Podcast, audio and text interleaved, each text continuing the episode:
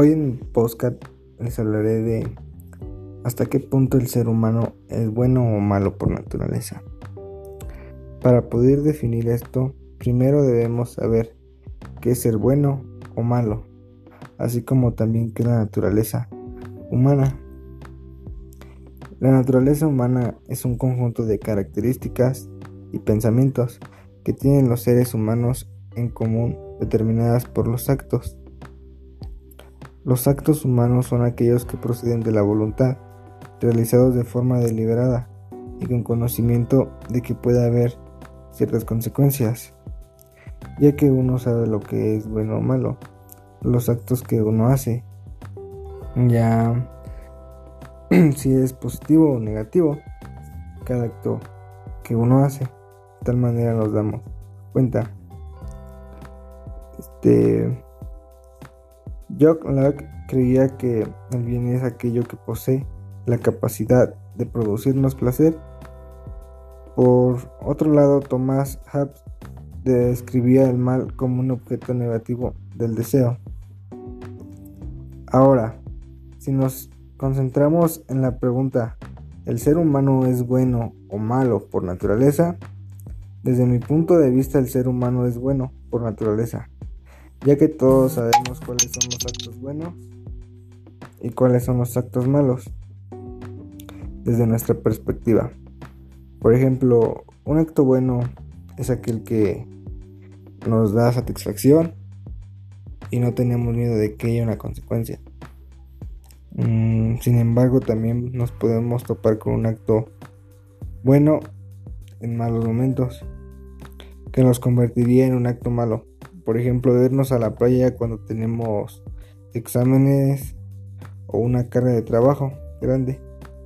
Esto nos provoca una consecuencia, ya que pues, ¿cómo nos vamos a ir a la playa no teniendo un examen que va a decidir algo importante en tu futuro si repruebas o te perjudiquen algo pues. Mm, ya sea que entonces el acto de ir a la playa no sería bueno sino un acto malo el hombre no es malo por naturaleza sino que depende del contexto y características del evento en cuestión Joan Razar creía que el hombre es bueno por naturaleza y la sociedad es quien lo corrompe, ya que depende del entorno en el que nacemos. Por ejemplo, si nacemos en una familia con problemas de violencia, es probable que nosotros seamos violentos y reflejemos actos de maldad hacia las demás personas. Mm por lo mismo de lo que vemos, ¿no? Porque así como crecemos, lo hacemos. Este, pero si nacemos en un lugar lleno de amor, cariño, bondad, de buenas enseñanzas, consejos, no sé, reflejaremos, seremos unas personas con actos buenos. Pero depende de uno mismo decidir si quedarnos así o no.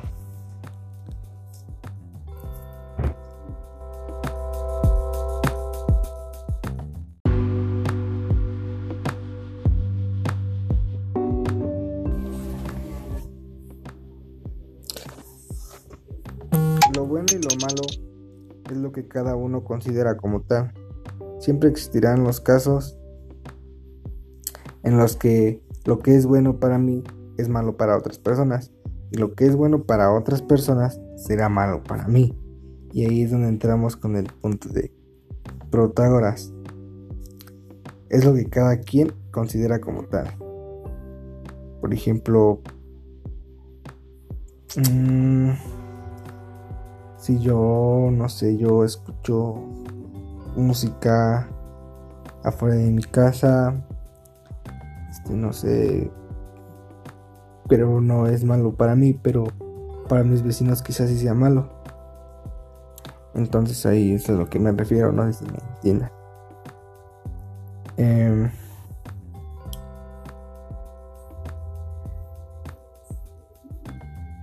los seres humanos somos buenos hasta el punto en que nuestros actos ocasionan daños físicos, materiales o mentales a los que nos rodean y nosotros seamos conscientes del daño que estamos causando. No puede haber maldad en un acto que yo hago de buena manera.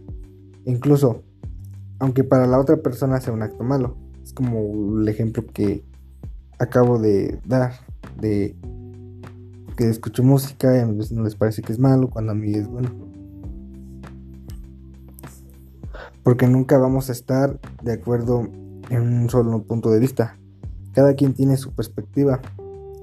Y mientras una perspectiva no cometa actos de mala manera, no se puede considerar una mala persona. En, en conclusión, el ser humano es bueno por naturaleza, pero las circunstancias y características que lo rodean hacen que sea malo.